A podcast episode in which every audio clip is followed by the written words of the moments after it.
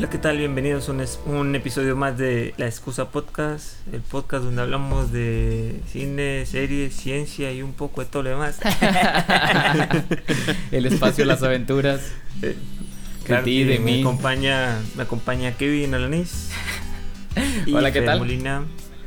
Hola, hola a todos. Bienvenidos. Esta semana- que esta- presente todo el, el episodio. Esta semana Así definitivamente. como programa de concursos de, de, de 100 mexicanos. Con ustedes, Marco Antonio. Esta semana Fernando y Kevin participarán por un premio de nada más y nada menos que 100 mil pesos. Ah. Como representante de la familia Alanis, Kevin. Eh, ah, hay, que hacer, hay que hacer una trivia de, de- de- del cine ahora Ah, sí, ¿no? sí. Definitivamente hay que prepararla para un episodio de trivia. Un episodio de trivia. Ah, estaría cool un episodio de trivia. un episodio de tribilín también. ¿Eso qué? Ya que ya. Eso que No le lo- perdí. des nombre- en este punto, en este punto perdí a la audiencia totalmente. Estos son los 30 segundos de views que nos Estos regalan. son Ya. los- este es el momento en que dicen, "Va- realmente vale la pena seguirlo viendo con este tipo de bromitas. y sí, Nuestra sí vale la generación pena. que sí sabe inglés le dice Goofy. y, ¿Y quién y a la ¿Quién rana? René le dice Kermit. Esta, se- esta semana, este, Y a, nos fuimos hasta a el espacio y no porque estamos inhalando tiner. Oh, ¿sí?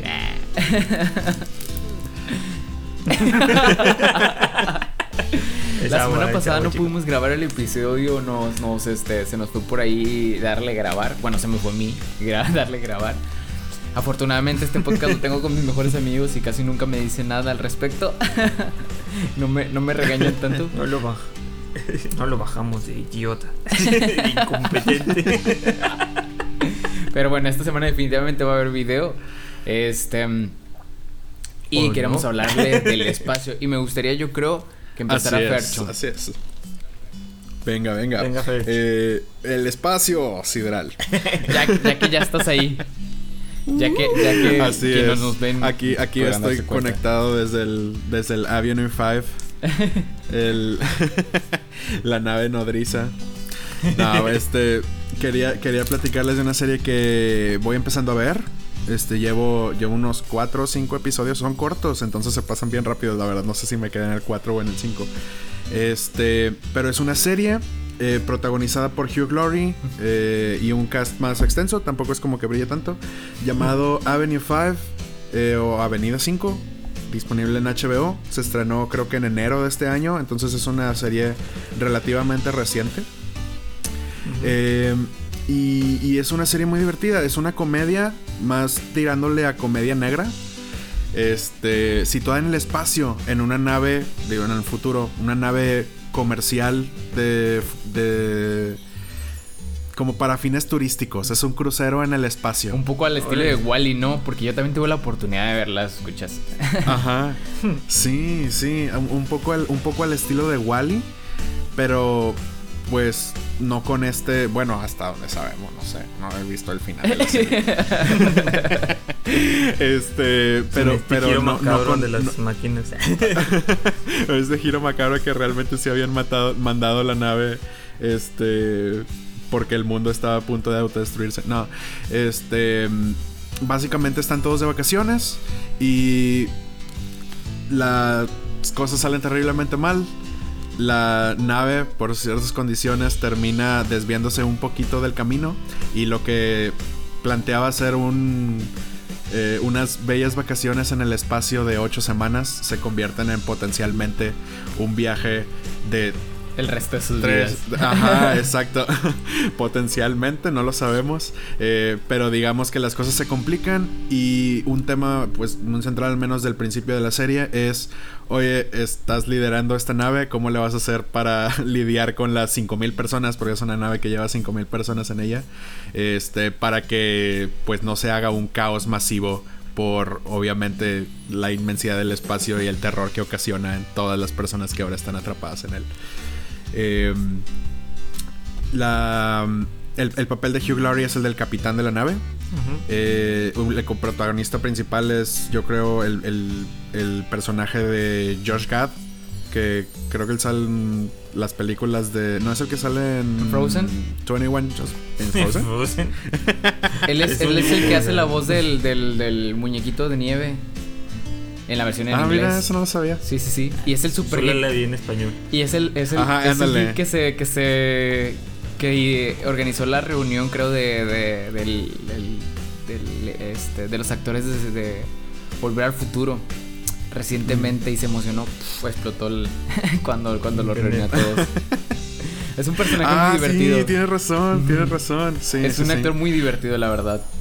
Es un actor muy divertido, pero digo, personalmente yo sí pongo la nota de que creo que es mi personaje menos favorito de la serie. De la serie. Ah, él, hace, ajá, exacto, en especial en esta serie. Él hace, él hace eh, del eh, el inversionista mayoritario, o más bien el dueño de la compañía. Es como el Elon Musk de del, del Avenue 5. Él pone el dinero y este y pues básicamente hace lo que lo que quiere, ¿no? En su nave. Eh, y luego ya te das cuenta de, de hasta qué punto llegaba su excentricidad. Es- está, es- está cool. Y bueno, Eh. esa fue, esta fue una recomendación, buen amigo. Gracias por el tip. Shoutouts. ¿Quién, quién te Y- lo recomendó? Ah, mi buen amigo Alex. Ah, muy bien. Muchísimas saludos. gracias, Alex. Excelente. De hecho, Alex. de hecho yo también la vi y, y- y hay cosas que me dieron bastante. Yo creo que, yo creo que mm, la idea sí sentí como que fue un. Sí me sentí muy igual, sí la sentí muy igual y no la he seguido viendo, pero creo que, que vale la pena seguirla viendo al unísono con una serie que creo que también vamos a hablar que es Space Force. Entonces, este. O si el ¿qué onda con Space Force? Espérate, espérate, espérate, antes de que, de que empecemos con Space Force. A mí, a mí me quedaba la duda. Hugh Laurie lo... ¿Se parece en algo a su personaje icónico de Doctor House? ¿O logra salirse de, de- del papel de... Ah, de- buena pregunta, buena haya pregunta. planteado. Sí, sí, sí. ¿Tú qué opinas, Fercho? Fíjate que le quiere. El, el personaje de, de, de Hugh Laurie en esta serie, en momentos, en momentos es cínico. Y eso sí, definitivamente le da, le da el aire. Este, en ciertos momentos. Pero yo creo que es en, en sí es un personaje diferente y tiene otra faceta que nada que ver. Entonces, este, digamos que sí te, te, te da incluso el, casi, casi como, casi, casi, casi lo sientes como, como si fuera un cameo o si fuera un, este, un guiño a su, a su, a su actuación en Doctor House en ciertos momentos por sus respuestas, este, acá cínicas. Pero, pero fuera de eso el personaje sí, este, tiene otros. Aparte, ah, eh, para Otros Hugh. Hugh Laurie, eh, antes de que se uniera a, a- Bueno, antes de que se uniera al, al cast de, de Doctor House, era un actor súper famosísimo en el Reino Unido de, de comedia. O sea, él, él era conocido como por las comedias que hacía en, en el Reino Unido. Entonces, es, un, es, un, es un espacio que maneja bien. Es un espacio. Yo, yo- yo lo, yo lo rec- Guiño, yo lo guiño. recuerdo mucho de un episodio con, con en Friends, con esta Jennifer Lawrence. No, con esta Jennifer Aniston. ¿no? Aniston. Estoy Tu pensando obsesión, en el tu obsesión te gana, tu obsesión Sí, te gana con... Exactamente. Exactamente.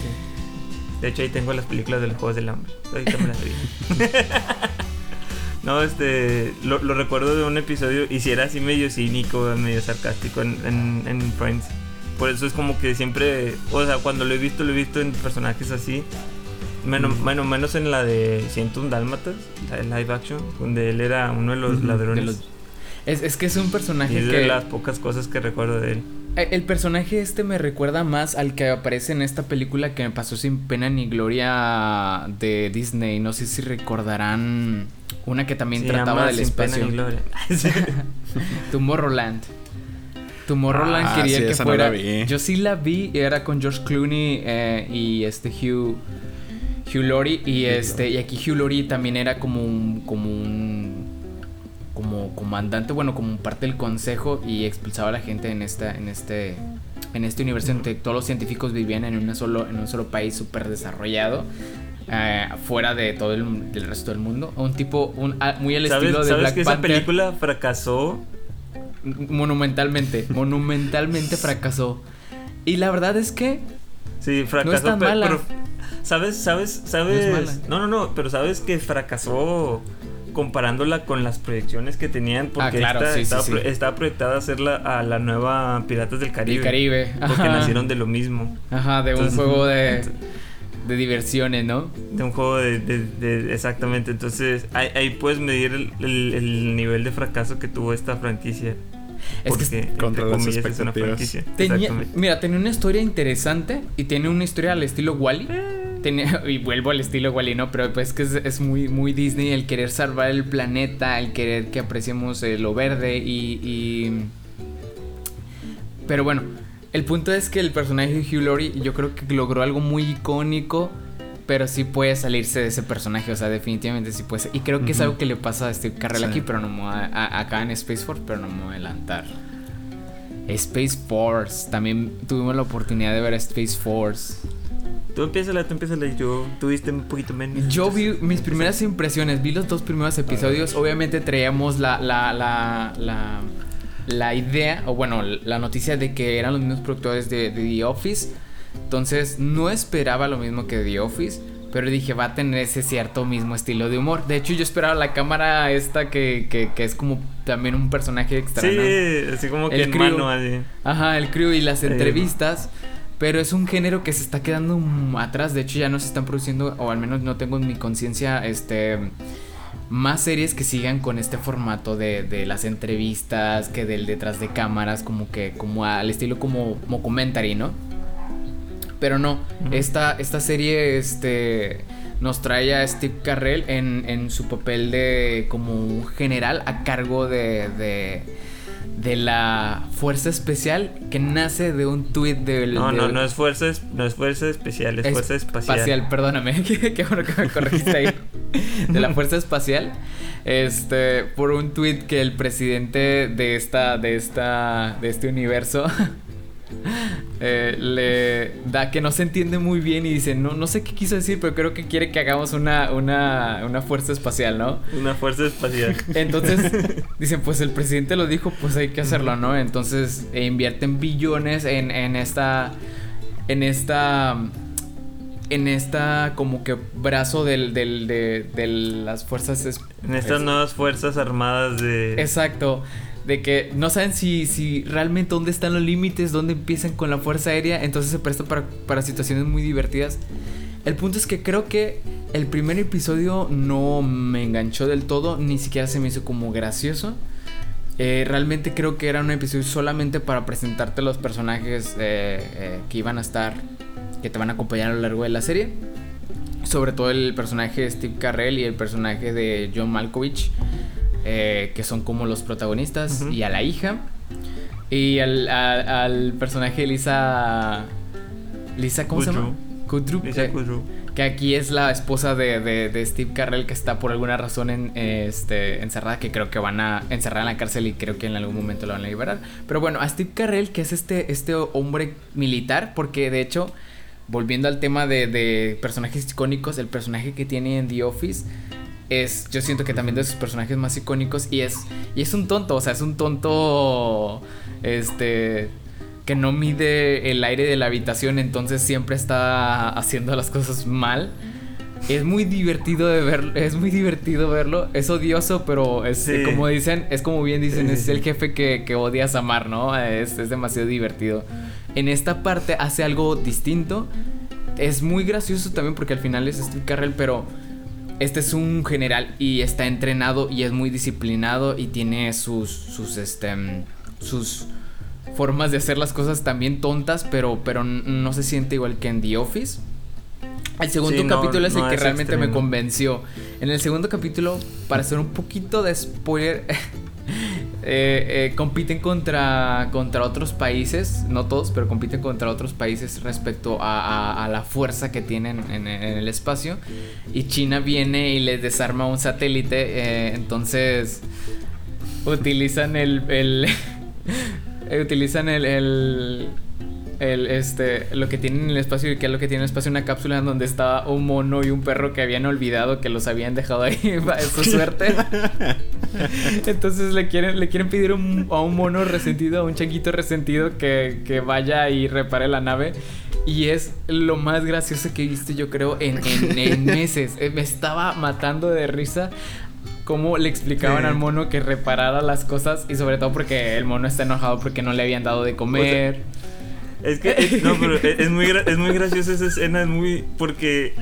Hay cuenta que está el comandante, este, el general. El personaje de- de Steve Carell. Carell, Ajá. Pero al lado tiene su, su intérprete de señas para hablar con el simio. Entonces, es, es- es muy gracioso porque de repente le quiere decir algo y es como que, oye, no tenemos una palabra para expresar eso, o sea, no, no, no podemos expresar ese tipo de cosas. Yo no creo, yo Entonces- no, yo no sé qué tan buena es el resto de la serie porque no la he visto, pero lo que sí sé que en estos dice pues, duran 20 minutos cada, un poquito más de 20 minutos, es, perdón, media hora cada episodio. Este, no sé qué tan buenos sean el resto de los ocho capítulos que me faltan por ver, pero este capítulo me ganó. O sea, este capítulo ya, ya, ya me hizo reír a, a carcajadas. Entonces, este, creo que no va a ser una serie icónica, pero se presta para muchas bromas muy buenas, muy buenas y este, y también hace un poco de burla a la actualidad, ¿no? De, de, de, este, de alguien que tiene la capacidad, pero lo mandan por está bajo líderes tontos, ¿no? Entonces, este está muy muy buena. No sé, ¿a ti qué te pareció, Ciel? Es un me. Es un Para mí. eh, ¿sí? En, en general, en general la serie para mí es un me. Es como que sí, yo creo que de los puntos más altos de la serie es el, el- el segundo episodio en es- esa parte donde le están dando instrucciones al, al mono y al perro. o bueno, donde le intentan dar instrucciones al perro para para evitar el spoiler. Este, pero al fin, este, después se vuelve más como una competencia. O sea, hay varios episodios interesantes y, y al final como que la- el tema central de la, de la serie es como que la convivencia de este general con el científico porque es como que la son los dos lados de, de la fuerza de la fuerza espacial es como que la, la parte militar que es como que oye nosotros tenemos la- el espacio es como que de los Estados Unidos donde se quieren apropiar más o menos de esa parte pero tienen la parte científica donde quieren donde quieren llegar ahí con fines de vamos a ver qué podemos hacer con esto, qué podemos aprovechar, podemos instalar una base para, para hacer investigaciones, hay que ver cómo pueden sobrevivir nuestros, nuestras, es- nuestros astronautas allá. Me da risa eso, que a todos los que están en la Fuerza Espacial, a todos le dicen astronautas, aunque, aunque no hagan nada en el espacio, pero todos son astronautas. O sea, todos ¿Sabes también ese otra rango. cosa que me dio bastante risa y que creo que es, es divertida y es un poco arriesgado hacerlo en estos tiempos, pero es el personaje de, Sti- de Steve Carell, que en este universo se llama el general Mark Knight, eh, que el personaje de. Steve Carell es ligeramente racista respecto a las otras a las, a las personas de otras naciones. Entonces, eso también es muy divertido de verlo y es y Ah, Sí, sí.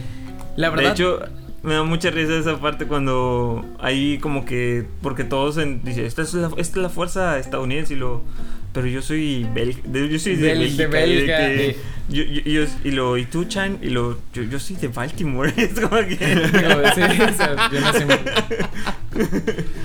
Así Y es. me da risa por- porque también hay un episodio donde se filtra información y pues piensan que hay un espía en- en Que a fuerzas en- fue el espía ruso, ¿no? No, no, sí, sí, y de que está el ruso es- y luego dicen, obviamente es esta persona y lo dice, bueno, pues está el ruso también y lo dicen, "Bu- bueno, vamos a meter a Chan y, lo, y el científico, porque Ch- Chan es del equipo de los, de los científicos y, el, el científico líder, el personaje, ¿cómo dijiste ahorita? El Malcolm. general Mark. Malcolm. El general, sí. Este, él dice, ¿por qué estás metiendo a mi segundo, a mi segundo al mando? Es como que mi mano derecha. Y luego dice, es que, pues, puede ser un espía chino. si sabes que no es de China y que no sé qué. Está, está divertido. La verdad es que ese, ese- ese es ligero, ese ligero racismo se me hace peligroso, pero se me hace muy divertido que en serie No, también, también tienen el chiste este del general que en realidad funciona como el secretario de, de, de este de, ¿Del pre- del de Steve? Carell.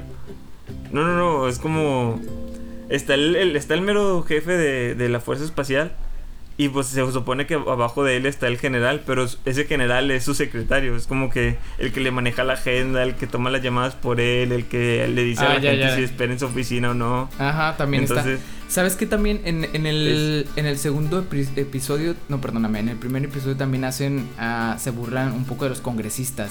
Y sé que estaban haciendo, estaban haciendo de, de, de, de la congresista esta mm, Nancy Pelosi. ah, sí. estaban haciendo burla de, de Cortés. Entonces. Hace, hace, hace. De hecho, esta serie es eso. Es, es una. Es una. ¿Cómo le dicen cuando es- una burla política? Mm, ¿Cómo se le dice eso? Uy, te perdí un poquito. ¿Cómo se le dice cuando es una burla política? Am, es una. se me Sátira. fue. Una sátira. Es una sátira eh, también. Sorry por, a- por dejarte morir tanto tiempo, pero. No, no me No te escuchabas. no, te preocupes. Pero sí, esta es una serie de sátira pol- política en parte. Y, y- y se siente, pero también este. mm, Creo que también es un poco sátira a, a est- a esta parte que estamos viviendo de, de que a veces no parece quién tiene el control realmente del gobierno porque el, el gobierno parece muy incapaz. Y entonces no es The Office. The Office creo que, que- que tiene un feeling distinto, tiene una... una Sí, muy, muy, no, Muy no, distinto. o sea, pensamos que iba a ser como The Office de en el espacio, pero el nada espacio. que ver. No, no, no. Es una serie completamente diferente. Ajá. Este, a, a esta. Yo prefiero The Office, pero. De hecho, yo recomendaría más ver The Office y cuando te enamores ya del personaje de Steve Carell dices tú, bueno, ahora que sigue, yo creo que puedes ver Space Force. eh, que también siento que sí vale la pena verla por el segundo episodio, pero no sé, por el resto no, no creo que nos haya ganado. Es que, o sea, tiene buenos episodios y tiene. Trata de manejar cierto. cierta temática por eh, como la soledad, todo ese tipo de cosas, porque. Ya, ya dijiste que la, la esposa de, de Steve Carell está en la cárcel, digo, en realidad no sabes por qué y no te confirman por qué. Entonces también tratas, estos vivían, estos personajes vivían en una parte de DC y se mudan a un de- al medio de desierto de no me acuerdo qué estado. Pero ahí tratas como que el tema de la soledad de la, de la hija de, de Steve Carell. Y en realidad, o sea, toda la, toda la temporada es como que también es un tema recurrente de ella. O sea, cómo se relaciona con esta ciudad en la que ella no quiere estar. En la que ella, o sea, se siente, también se siente superior. Y es como que porque ella estaba en la capital del país, estaban en, en Washington DC y se mueve a, a- a provincia prácticamente y es como que no encaja y no y, y como que no quiere encajar por sus áreas de, de, "No, es que yo yo vivía en Washington DC en este ranchuco de donde solo venden estas cosas como que también digo tratan de, de hacerte empatizar con ese personaje y a mí me cayó bien gordo es como que maldita güera estúpida ¿Güera? Ajá, ¿Por qué? No, de entrada la, güera? la- la actriz ni siquiera es güera, es, es, este, es una morena, ¿eh? Y está muy guapo, Es por cierto. castaña Pero bueno, yo creo que es un... mm, puedes, si no puedes ver, si no tienes algo quizás... Sí, o sea, Si quieres ver te entre- gusta, si te gusta Steve Carell, o sea, si te gusta Steve Carell, vela, porque Steve Carell sí se luce, o sea, sí, sí, es, muy, sí. sí es mucho la serie de Steve Carell. Yo creo Pero que, si- que es una si serie te como gusta para ver los mejor ve- sábados en las mañanas. Volviendo a, a la... a la- Sistemática de ponerle un día. es que es para ver con el cereal, ¿sí me entiendes? Es para ver con el cereal. Nada, si te gusta Steve Carell, mira, está una película mucho mejor de él que se llama The Big Short o la... no me acuerdo cómo se llama en español. Yo Sí, siento la, que, la- que- no, la no es gran una- apuesta. La, la gran apuesta. Pero yo creo que no, No. yo creo que es un tema muy diferente. Sí, sí, sí. No, yo yo siento no te- que si vamos estoy a hablar de diciendo- comedia, Yo, no estoy diciendo, que sea el. Yo no estoy diciendo que sea parecida, o sea, yo no estoy diciendo que sea comedia, yo estoy diciendo si te gusta Steve Carell, a mí me gusta más.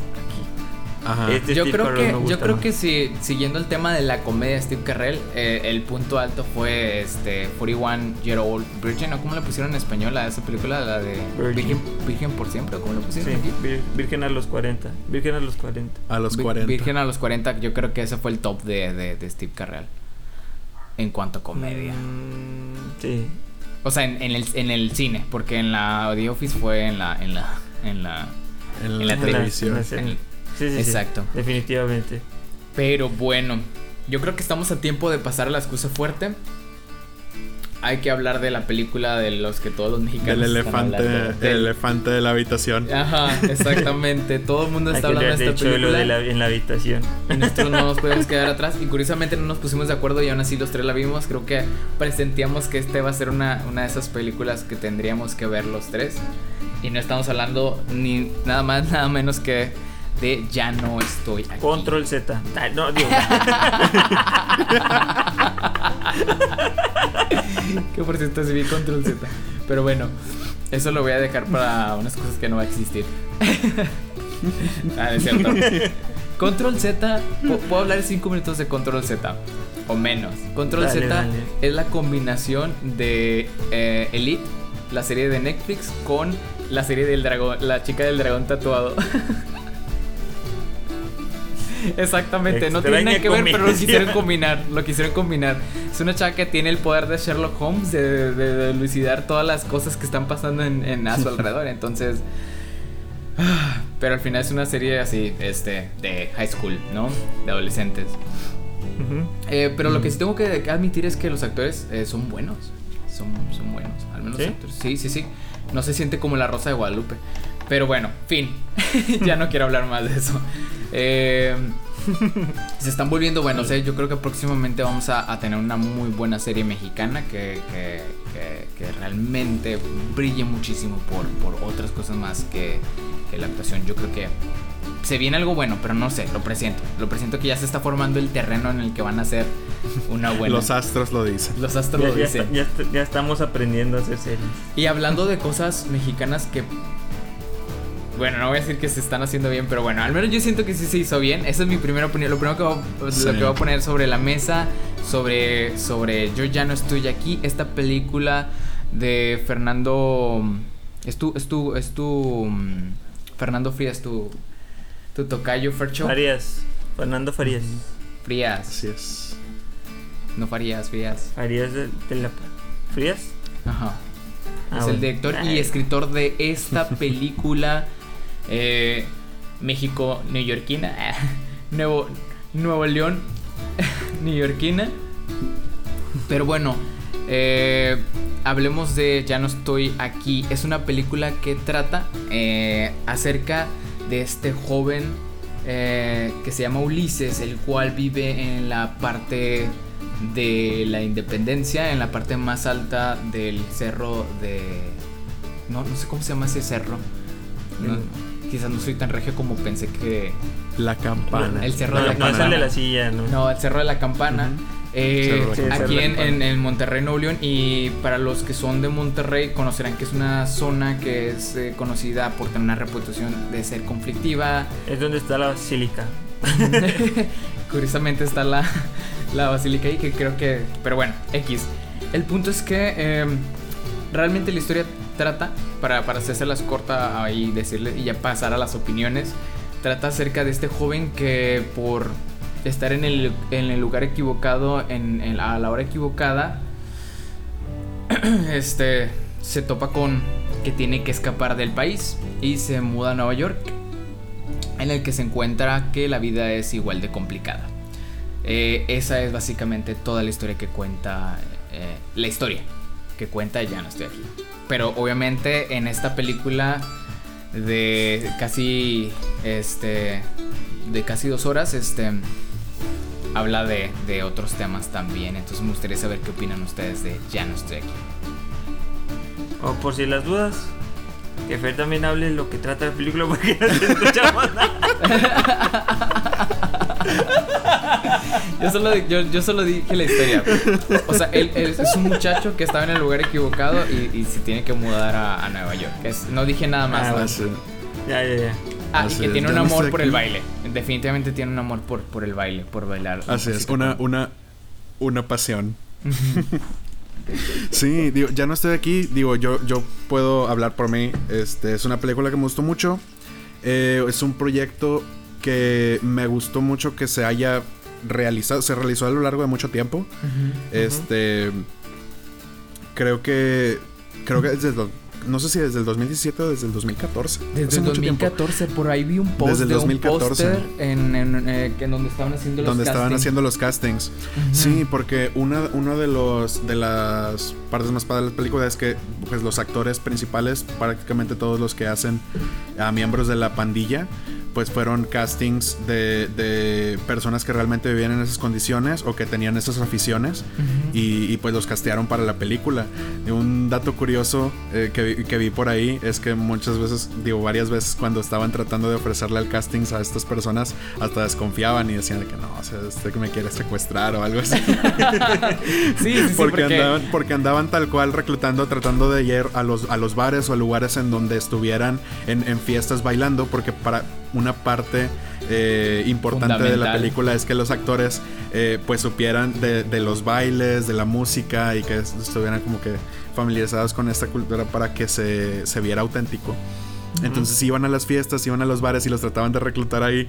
Y ahí es en donde salía la duda de, oye, pues esto suena a querer ser una, bueno para una ser Gloria verdad. Trevi, ¿no? Me quieren Sí, aquí hacer una Gloria Trevi. De que eh, estamos buscando a Kimberly. Se, se vio la última vez que supo ella iba para un casting, así que. Y sabes Ay, qué, y sabes que aquí, aquí tenemos un punto extra. Porque estas películas no se hacen. Parece, mucha gente dice, hay otra película de México en la que hablan de pobreza, de drogas. No trata de esto. Esta película no trata ni de pobreza ni de drogas. O sea, no, no, no son temas en los que hacen énfasis. Es, sí lo hay, sí hay drogas. Y sí, sí hay algo de pobreza. Pero no, no es, no es el- la historia de un chico que quiere hacerse de dinero buscando medios en, en- en- en Creo, creo que creo que lo creo que lo planteaste mal porque yo creo que un tema central sí es la pobreza de de, de la en la película creo que el tema de la pobreza es un tema central Mm. pero no está la, enfocado la limitación de las opciones. ¿Eh? Yo creo que, la- o sea, cómo limita tus opciones. Eso Sí. es parte, de, parte Exactamente. Ah, bueno, de la trama. ah, bueno, ahí sí, o sea, la, la pobreza sí Tienen está muy, razón. muy marcada en la, en la película y no, no, o sea, no, no veo cómo decir que no, no, no trate el tema. Mm. Solamente que no lo, no lo, no lo romantiza en el momento, de la forma en la que estamos acostumbrados de que el pobre que quiere superarse y quiere salir adelante y al final Mm, consigue, ahí. consigue sus fines. O sea, no, te Exacto. trata, te trata una pobreza desde un punto de vista más real, más, más normal, más normal, o sea que es más, es más el estándar. Ajá. Exacto. del- y como en ajá, y como en ese estándar la gente sigue teniendo aficiones, sigue teniendo amistades, sigue teniendo metas y no todas son, oye, quiero salir de este. Sí, de exacto, este o hoyo". sea, realmente nunca lo toma desde esa perspectiva. De hecho- de hecho, no todo todos lo los pobres quieren la pobreza de salir de ahí, o sea, es Ajá, de hecho que- todo lo contrario. Esta película trata de este muchacho que lo que conoce es lo que lo que el, el ambiente en el que siempre ha estado, que son los amigos, eh, que es estar en la pandilla en- en- en- en- con estos con los tercos, ¿no? Y también acerca de esta colonia, o sea, de que de que esta familiaridad que tiene y familiaridad, ese lugar al que llama casa, es, es, es ese espacio, esa en el, en el cerro de la campana, ¿no? Que no significa que sea el lugar más seguro del mundo, pero después se va a Nueva York y tampoco lo es, entonces es como de que, bueno, estoy en la, en la boca del lobo en cualquiera de los dos lugares, entonces el, el lugar el que él llama casa es este es, es- es esta colonia y más que nada estar bailando, o sea, estar, estar este, haciendo lo que más le gusta que es, que es bailar.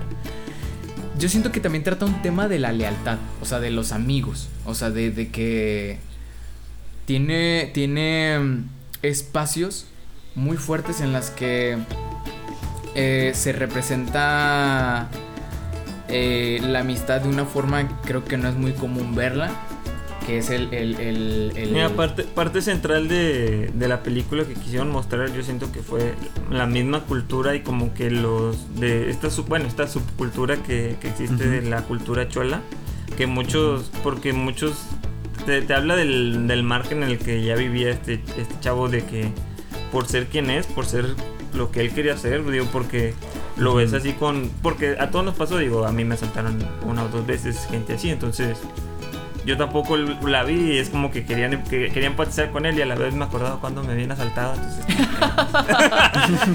me costaba No, No, pero, pero, no fue o él, sea, o sea, porque te- Ulises estaba bailando mientras te asaltaban.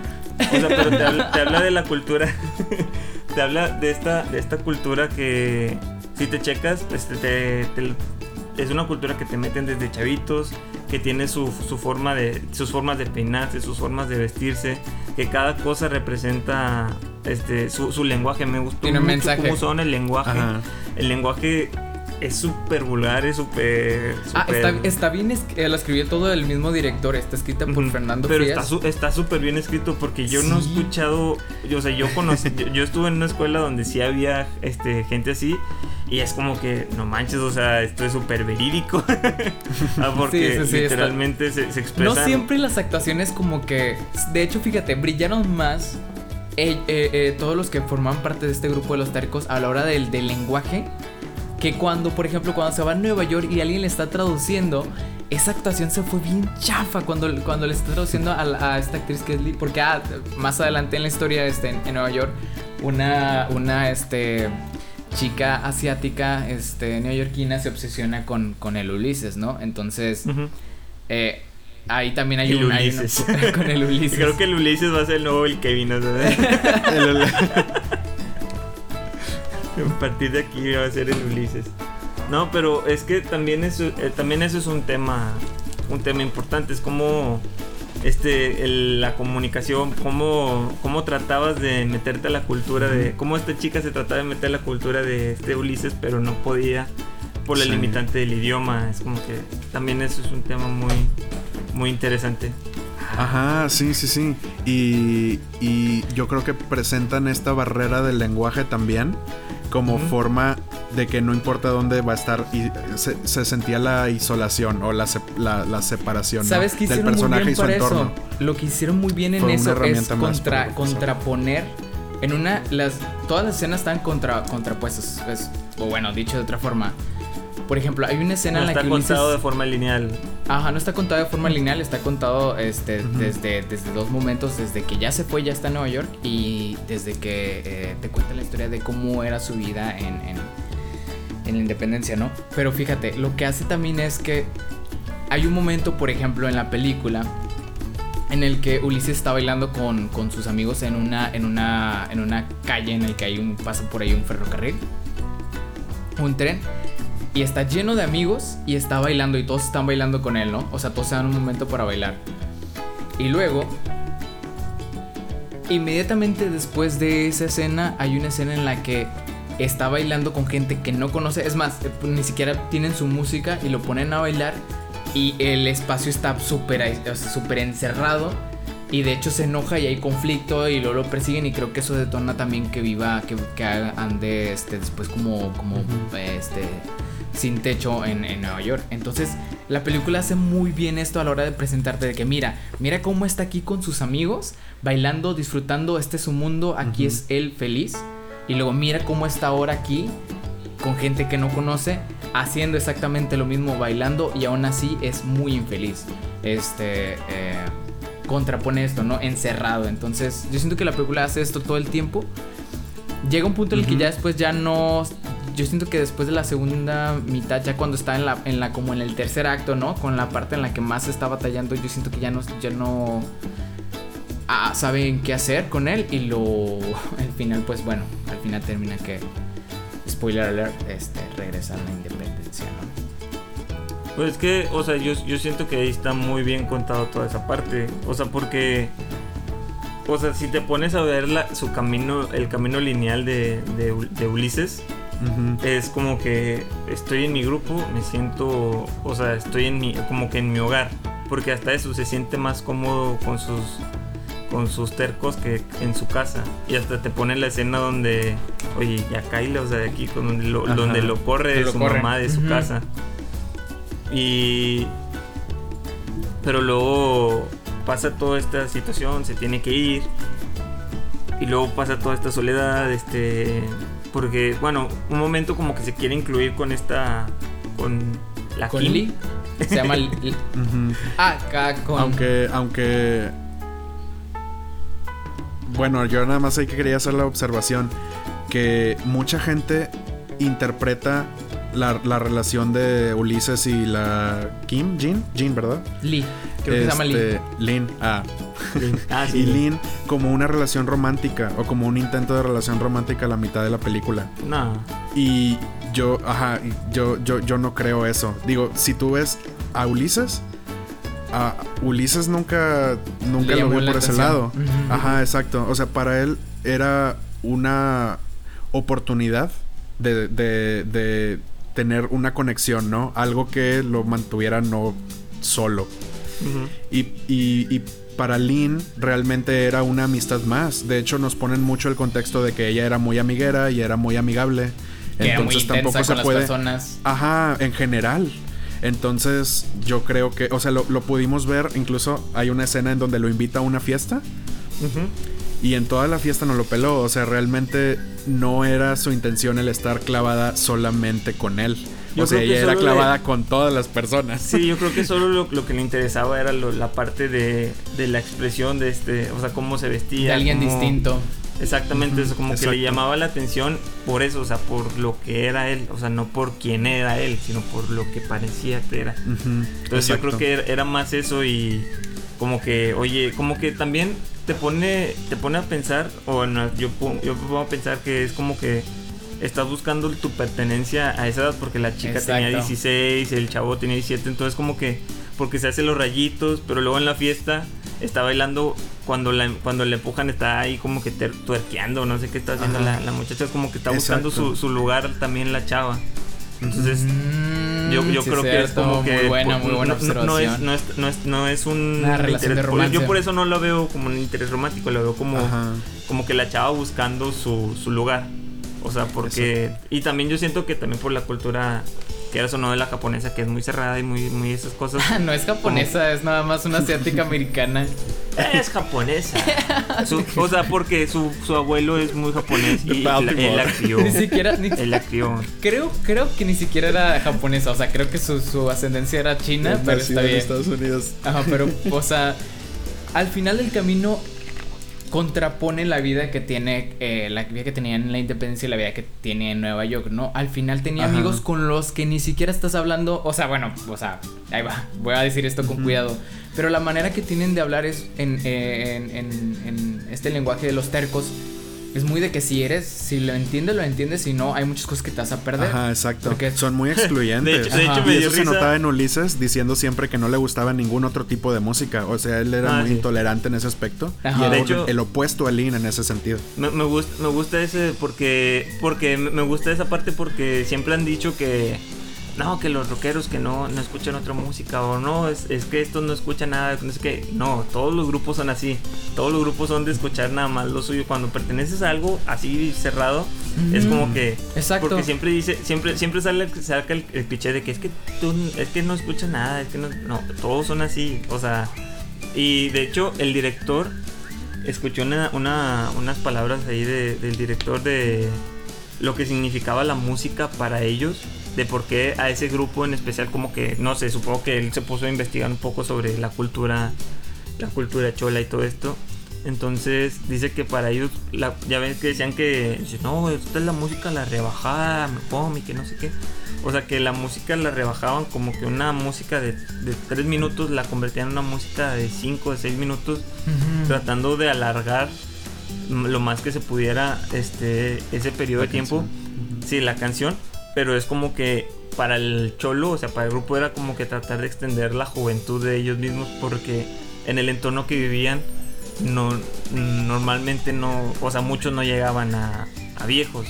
O sea, eso es como que era la intención del director en- de, de- de meter esto, o sea, como que que este grupo trata de, de extender mucho su, su periodo su periodo de juventud porque muchos saben que no les va no les va a durar Para tanto. siempre. y de hecho también Oye, al pero final, ¿sabes qué? Algo que, en el que puntos- en lo que no estoy tan de acuerdo contigo es en el punto de que cholos, o sea, no son cholos, son, son colombianos. Son colombias. Es Son una fusión entre, entre los cholos y los colombianos. Ajá. Porque, sí, sí. Porque los, los, los ¿Cuál es la ami- diferencia? La verdad? Ahora, ¿saben qué es lo que creo que hicieron mal? Lo que hicieron mal es adelantar la mejor escena que tuvieron en el tráiler. En el tráiler aparece la escena que creo que se va a volver icónica del cine mexicano, que es en donde pasan por la motocicleta y los, y los acribillan a, a los Neta adelantaron esa parte. Esa parte la pusieron en el tráiler. Esa parte es la que dije, esta película ah, a lo mejor no va a ser todo violencia, no va a ser Ciudad de Dios como en las favelas de, de Brasil, pero va a lo mejor va a querer hacer algo muy parecido. No lo hizo, afortunadamente. Y este y sí adelantaron esa escena del tráiler y yo siento que esta escena es muy choqueante cuando la ves por primera vez y esa escena me choqueó Sí. en el tráiler, no me Sí. choqueó en la en la en la este en- Yo, Qué- yo qué estoy bueno bien que no vi de haberla visto sin ver el tráiler. Yo también. Ajá. Sí, Esa porque escena sí- sí es tuvo una mucho escena más muy impacto fuerte. porque no me la esperaba. Es, está, está, es, yo creo que...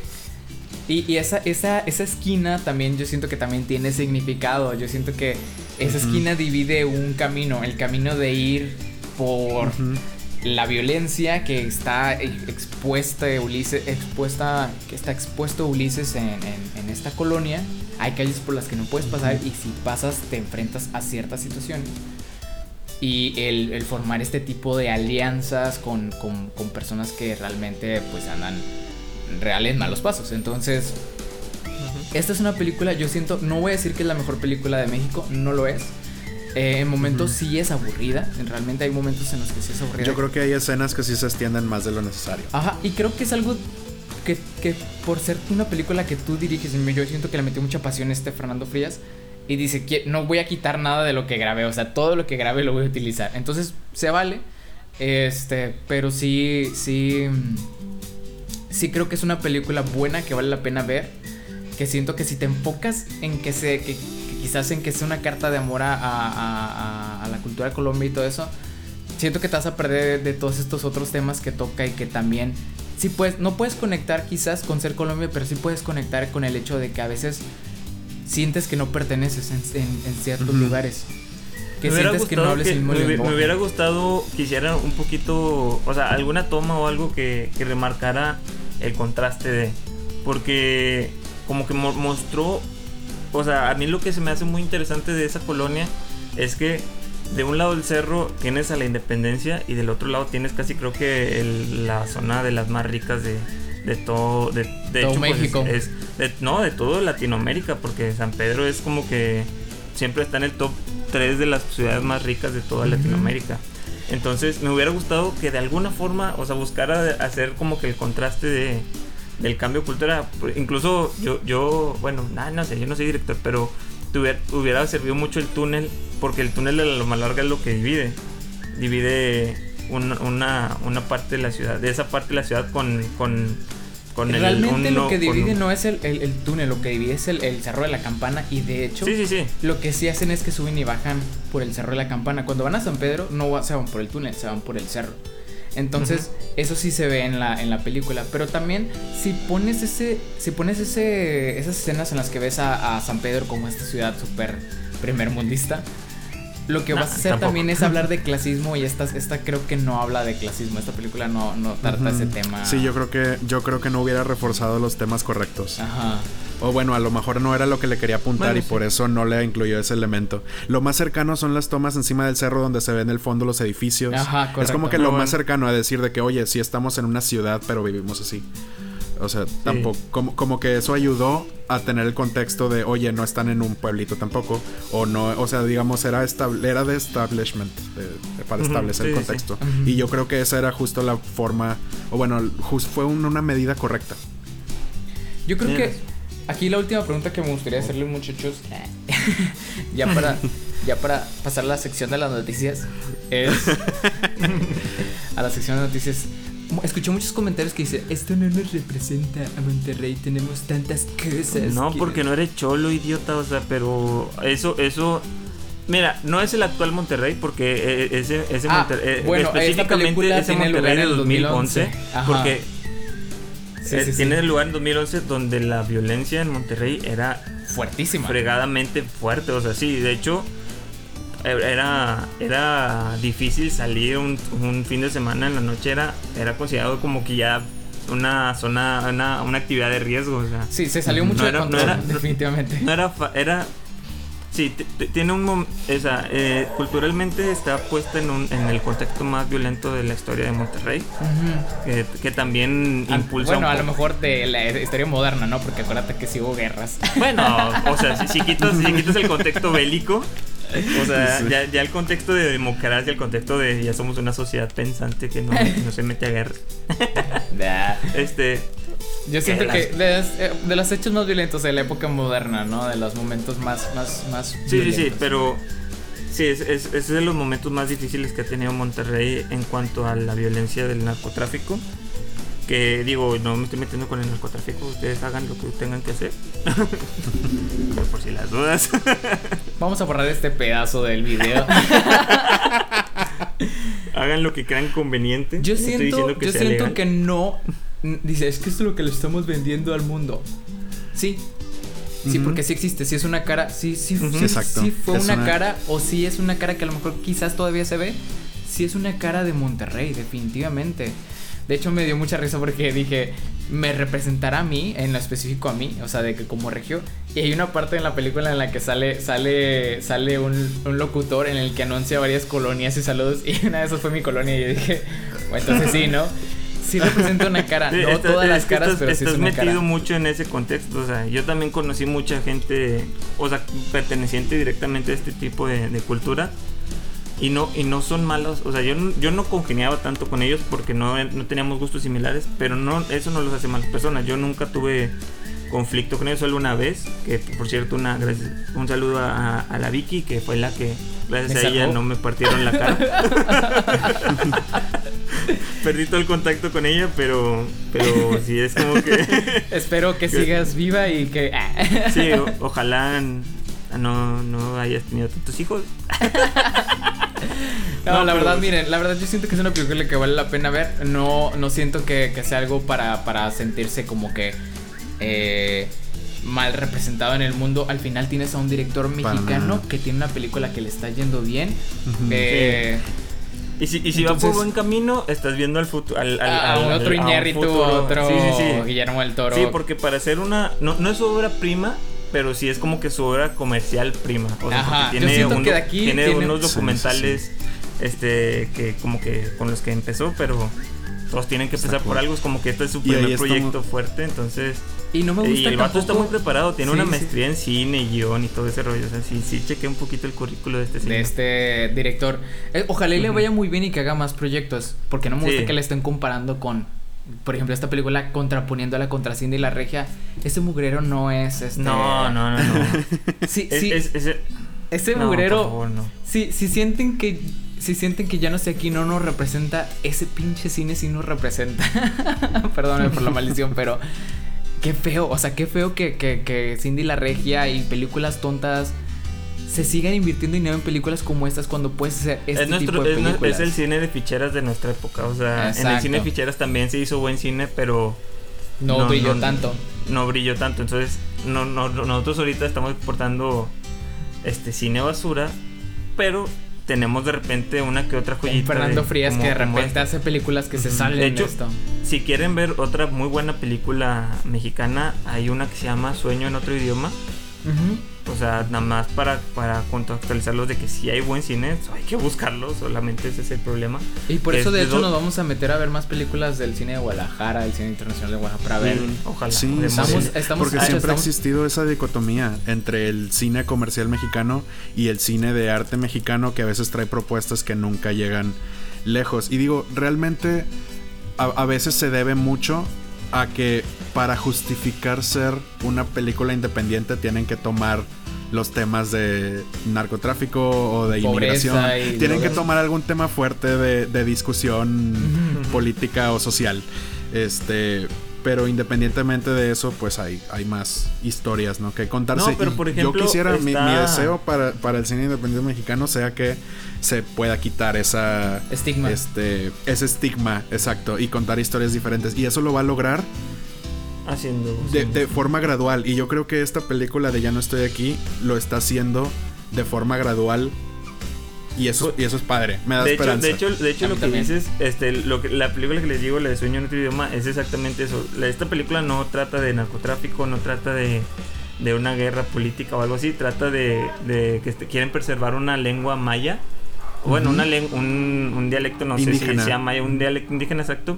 Y solo quedan dos personas que lo hablan. Pero estas dos personas son dos, son, sí, so- estas dos personas no se hablan. O sea, son dos, dos ex amigos. Ah, o están son peleados. dos amigos que se pelearon por alguna Ah, razón. Oye, Y, pa- y- y para, y para preservar el idioma, una persona, o sea, un lingüista, o no me acuerdo qué era, este tiene que entrevistarlos juntos para ver como que la interacción del idioma y todo eso. Entonces, para preservarlo, tiene que hacerlos conversar y unirlos. Entonces, esta película también es muy interesante, es muy buena, muy, muy buena, de hecho. Este, y no trata, o sea, para que vean que el cine no tiene que tratar a fuerzas de violencia, de narcotráfico y todo. El, el buen cine, mexicano. El buen, Sí, cine, buen mexicano. cine mexicano. O sea, puedes tratar cualquier tema y tratándolo bien. O sea, incluso Nosotros los Nobles es una muy buena película y es una buena película comedia romántica. Lastimadamente puso un listón de, oye, si haces esto o algo parecido, eres súper, súper, vas a- te va a ir súper bien en, económicamente. Que al final de cuentas el cine es un negocio y va, tienes que buscar eso. Este, pero están aventándose cada basura buscando a eso. Que no, nadie ha llegado, o sea, de todas las películas comerciales de México, nadie ha llegado a nosotros los nobles, porque esa es una muy buena película. Y digo, esa es, mi, esa es mi, mi recomendación de cine mexicano más o menos actual, esas tres. Nosotros los nobles, que es el de lo mejor comercial que ha hecho México, Un sueño en otro idioma y Ya no estoy aquí. Son, son tres muy buenas películas que te hablan de de cosas di- de cosas muy diferentes, pero muy muy al- entretenidas. al- a los tropos del cine mexicano. Oigan, pero hay otro punto, nada más quería meter este dale, punto de la dale, película dale, porque dale, no lo hemos tocado. Y es algo que me gusta mucho. Eh, eh, cinematografía. O sea, la película estuvo. Ah, tiene sí, está tiene chula. tomas muy buenas. Sí, está sí, está está muy bonita. Sí, Tienen- sí, sí. ya admitirlo. Este. mm, La, la composición de las, de las tomas es muy buena. Eh, los establishing shots siempre es con gente bailando. este. Lo que, lo que noté es que en muchas de las escenas. Lo, lo empecé a notar, lo noté como en dos escenas seguidas y después lo empecé a decir de que, oye, pasó como 6, 7, 8 veces en la película. Es que te fijas en la composición de la imagen y están los colores verde, blanco y rojo. En muchas de Ah. las tomas. Y, y, sab- y si sabiendo eso la ves, te la, se- te la vas a encontrar unas 10, 15 veces. Yo lo voy a intentar para ver cuántas encuentro. Sí, Pero en muchas de las escenas hacen eso. Y principalmente la que está en el póster. La icónica escena donde está entre los signos de neón en Nueva York. Ajá, exacto. Y se nota que se esconde de las personas para representar que realmente no pertenece o se siente aislado de ellas. Y se esconde con unas luces que casualmente son de color verde, blanco y rojo en ese orden.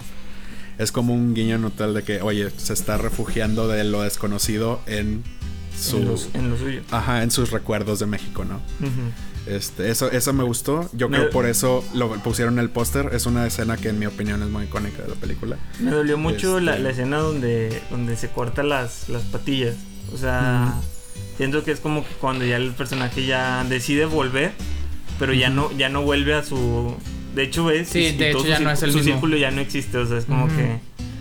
Y Sí, sí, el sí me dolió esa, aceptar esa el parte. cambio, aceptar que las cosas cambian, que nada es este permanente y que incluso el lugar al que perteneces cambia, la gente que amas muere y sí, sí, sí, sí, que lo único que te queda, o sea, lo único que le queda constante es ese MP3 con la música Colombia que, que le encanta bailar. Ujú. Es como que el residuo de, de, de- de él, de, de- de lo que él De su quería vida. hacer. Ujú. Exacto. Y sí, sí es una película fuerte en ese aspecto. O sea, pobre. O sea, sí, sí me dolió por, por él. Sí, de- Incluso este, con, genio, con genio no con el personaje, o sea, es, Sí. me dolió esa parte mucho. en la que se corta. Sí, sí, sí, es renunciar, o sea, es, es darse por vencido. Y de hecho, esta historia no tiene un héroe, o sea, este, no es- este personaje no es un héroe. No, no.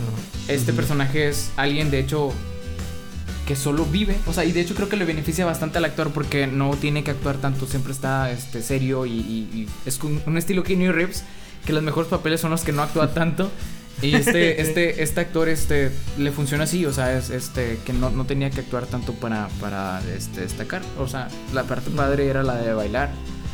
Eh, la parte De padre. hecho, es, es donde más brilla la actuación, la cuando actuación. están juntos. Cuando están juntos lo- el grupo de, de los colombianos. Este.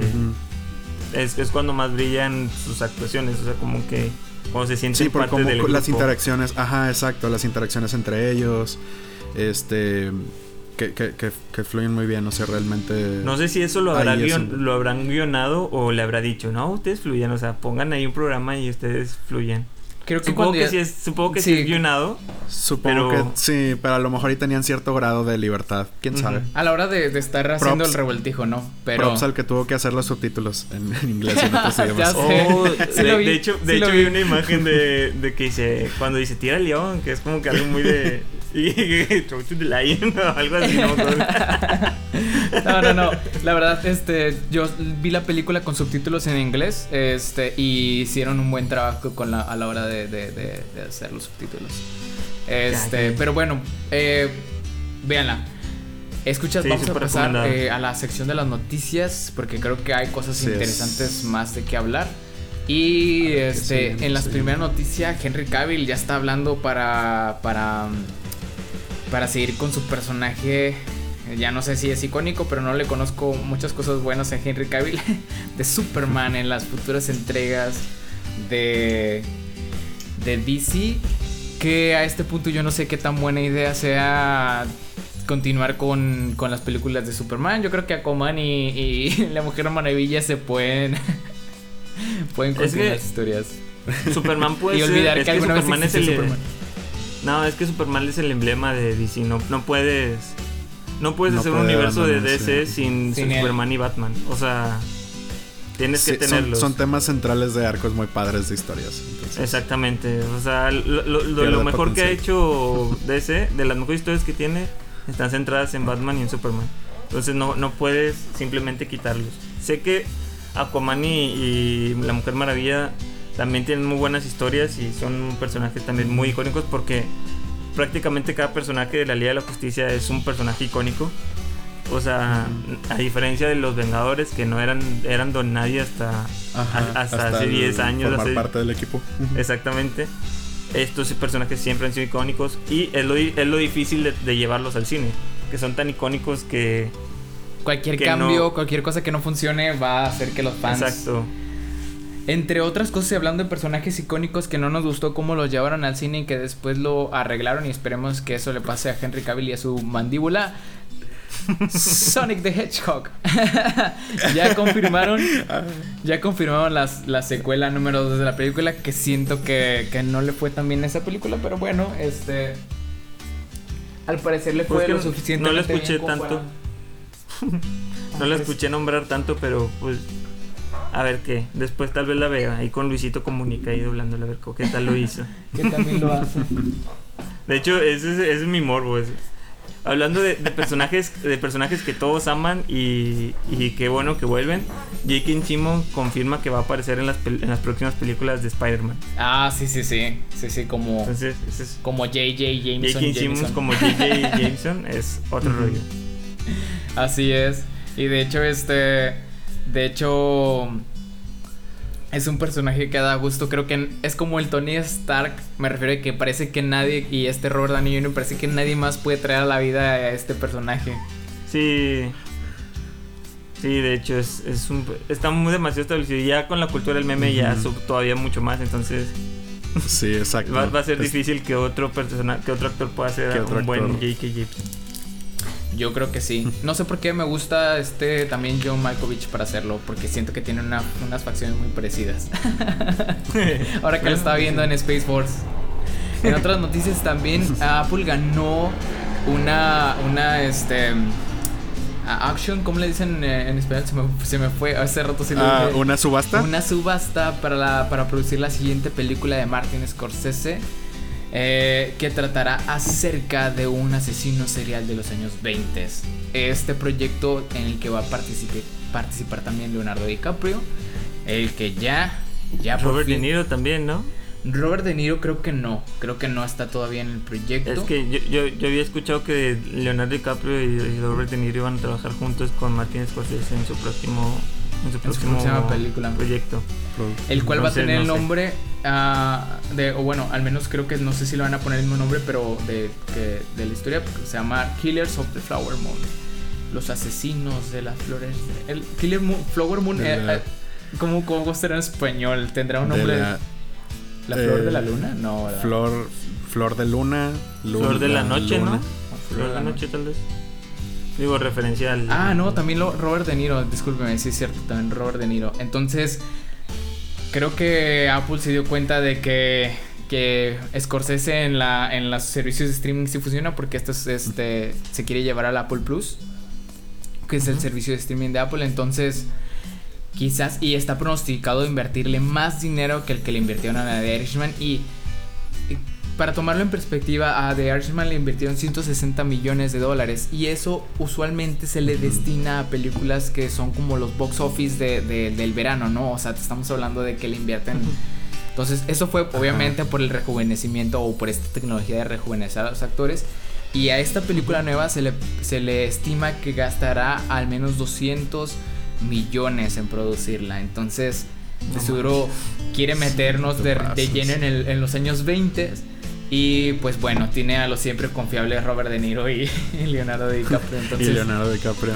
No, pues sí. Oye, está, está interesante. Y que, y que el tema sea Un acá de asesino serial de los viares. ti- Tiene, tiene, tiene un buen potencial ahí. Pero oye, estamos pasando de una película que costó medio millón por minuto a una que quizá cueste un millón por minuto. Entonces, quizás, quizás nos, nos vuelve a sorprender. Este, no lo sé, este Scorsese ya no es joven, este, ya no sé cuántas películas más nos puede entregar. Pero está, al parecer, está abrazando la distribución digital. Ajá, está abrazando la distribución digital. está- Que de hecho, que de hecho, menos, a, él- a él- pero- a él no le molesta que, que esté en, en la pantalla chica. No le molesta el Lo que le molesta este- es que la vean en un celular. Lo que le Ajá. molesta es que se estrene en un celular. O sea, que él quiere que de la vieja escuela que vayan a verla en la pantalla grande primero y luego después ya la vean en donde quieran, menos en el celular. que la película no está, Eh, no está hecha para los celulares. hablando de, de- de- de futuras buenas películas, que yo creo que Martin Scorsese po- pocas veces ha entregado una mala película como para pensar que esta va a ser una. El director guarda esperanza de que Disney lo deje realizar una trilogía. ¿De qué película creen que estoy hablando? Una trilogía, un, pero ¿de qué director? Nada más así, de que el director espera que Disney lo deje hacer una trilogía. ¿Qué película piensan que dirigió No, este pues, director? Ya prácticamente te, te, te estás prime para pensar en Star Wars. O sea, piensas trilogía, piensas Star Wars. No sé, pero- yo creo que No, también no, no, puede, no es Star porque Wars. tienes, tienes, tienes varias, este, ahí licencias, ¿no? Por ejemplo, tienes Avatar, pero ya Avatar creo que ya le dieron la luz verde para hasta cinco películas y ni siquiera se la segunda. No, Hombre, van a batallar, miren. Sí. No, el, el New jorobado de Notre Dame. Mutants. The New Ah, Mutants. The New Mutants. El director guarda esperanza que Disney lo deje hacer una trilogía. No lo está dejando ni estrenar su película y quiere que lo dejen hacer una trilogía.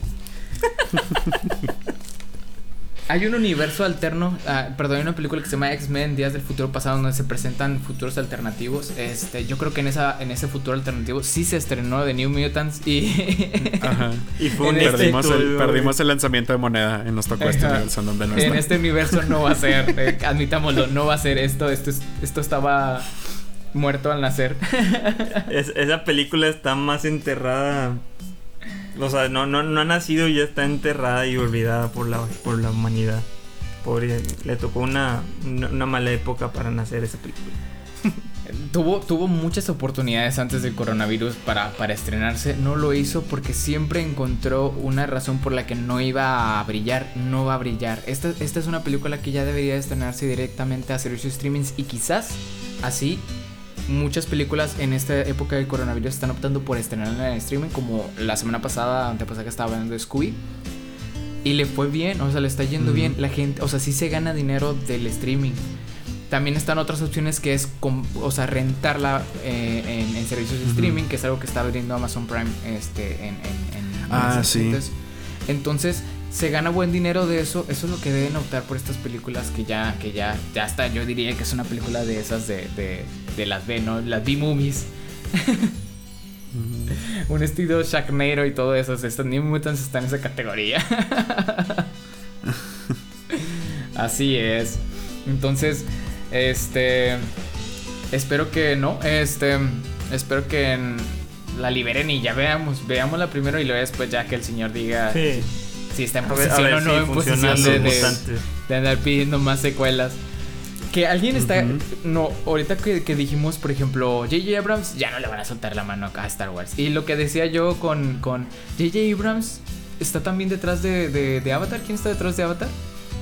De los monos azules, no de, de- del Avatar, la leyenda. de- Supongo que James Cameron. James, Cameron, perdóname, James Cameron. A él le dieron supuestamente luz verde para, para hacer cinco películas de, de, de, de- de Avatar, pero ni No siquiera sé, no sé si le dieron luz verde para hacer cuatro Ah, y que sean cinco películas en total. O le dieron luz verde Perdón, para cuatro. hacer cinco. Sí, era cuatro, ¿verdad? Cuatro más para hacer una, una este, cinco partes de, de, de Avatar. No sé, no sé qué quieren hacer con esa película. No, no, o sea, pues es que adaptó Pocahontas la primera vez y luego que va, va a adaptar Pocahontas 2 o qué, esa fue una terrible película. Nadie la recuerda. Entonces yo creo que, que, que hay que invertir en directores mexicanos. Esa es la respuesta de Disney. bueno, esta noticia tal vez les gusta. Este John David Washington, que es este el protagonista de la nueva película de, de Christopher Nolan, Tenet, revela que podría haber una conexión entre Tenet y el origen de las películas de Nolan. Ah, interesante. Interesante. La de Tenet la esperamos. A ver, que digo, nada más para, para hacer más para hacer más grande la espera de Espero de esta que película. esta película este, sí la podamos ver en cines, porque siento que va a ser una de esas películas que en el cine va a estar muy, muy cool ver. De hecho, no, no creo que Christopher Nolan la estrene si no puede ser en cine, porque una parte del contrato que firmó Nolan con el estudio para, para la- hacer la película es que su parte de su sueldo son las ganancias del cine. Entonces, obviamente, se, se tiene que estrenar en cine y tiene que durar ahí un buen rato. Porque Christopher Ujú. Nolan siempre ha sido, o sea, es de, de esos pocos directores que son tanto comerciales como de, como de cine de, de autor Ujú. porque no, no podrías considerarlo arte o no, pero al menos es cine de autor. Entonces, este es como un Steven Spielberg que lo que hace lo Sí. hace le pega, o sea, creo que nada más en toda su Tiene carrera renombre. dos sí. Entonces, pero por ejemplo, hay cines de autor que no que no venden tanto. O sea, y Por ejemplo, en la de Memento, a Memento le fue súper mal cuando se estrenó. O sea, realmente no fue. Ah, el sí, sí, sí, obviamente, Y después sí, ya sí. se volvió película de culto más, más adelante, ¿no? O sea, el- exactamente, a ese se- Memento son- Vean Memento, está muy. La vi hace poquito, está Sí, muy Mano. creo que son las películas que tienes que ver antes de ir a ver Tenet. O sea, Memento y quizás este Interestelar. creo que El origen, ahora que sabemos que, para, son del mismo universo. Ajá, Que podrían, no, no sé. Es que Es- también, su, en- también su declaración fue muy vaga y muy. Porque. muy la- la- vende- la ley- véndeme entradas, O sea, A lo véndeme mejor entradas al le, cine. hicieron, le, hicieron la, le hicieron la pregunta bien cargada, ¿no? De que es verdad que Tenet tiene li- li- eh, está ligada con el origen y no sé qué. Y sí, sí, claro. Sí, sí, también, es que también. dice. Es que dice, Sí, diría como, que como tú quieras, como tú quieras. Dice, di- la declaración fue, diría que Tenet es un pariente político del origen. Están relacionados ¿Qué es mediante un matrimonio. Uno vive en Europa y otro vive en Clapton. Es como que, o sea, pueden ser el mismo universo, pero tal vez no tienen nada que ver una con otra. Es como que... quieren hacer un, un este. Quieren hacer un. Un, Un Nolanverse. Al estilo de Split. Que, que no te das cuenta de que es una secuela de. Ah. de, de- lo juntan. ajá, hasta que al final, ¿no? Eh, ¿Cómo se llama la película de, de este. El de la Split, la que Eh, estuvo um, antes? Un- Unbreakable. El... No, Unbreakable. no, este... El protegido. ah, el protector. El protegido. El protegido. El protegido, El que, es que era una protector. secuela del protegido, pero no te lo revelan hasta el final. Entonces, puede que eso, eso le funcionó bien a ese director. Este, pero ya veremos. Ya veremos. Bueno, yo creo que si no hay más noticias, nos despedimos esta semana. Espera, espera, espera. Trailers. Hubo, un buen- hubo nuevos trailers de Attack of Titans esta semana de su última temporada. Que Ajá, pueden, ver el, pueden ver el, el- el episodio pasado donde hablamos de Attack of Titans. Y nuevo trailer también de, De la Dark. última temporada de Dark. Así es, emocionadísimo. Estamos a de menos de Alemania. un mes del estreno de la tercera y última temporada de Dark. Hablaremos de ella cuando Oh, se Dios estrene mío. posiblemente. Pero bueno, nos despedimos. Espero que hayan disfrutado Cerveza. mucho este episodio. Por favor, eh, suscríbanse. Recomiéndennos cosas, están abiertas. Amana. Nos vemos. Cuídense. Hasta, Hasta la luego. próxima. Bye.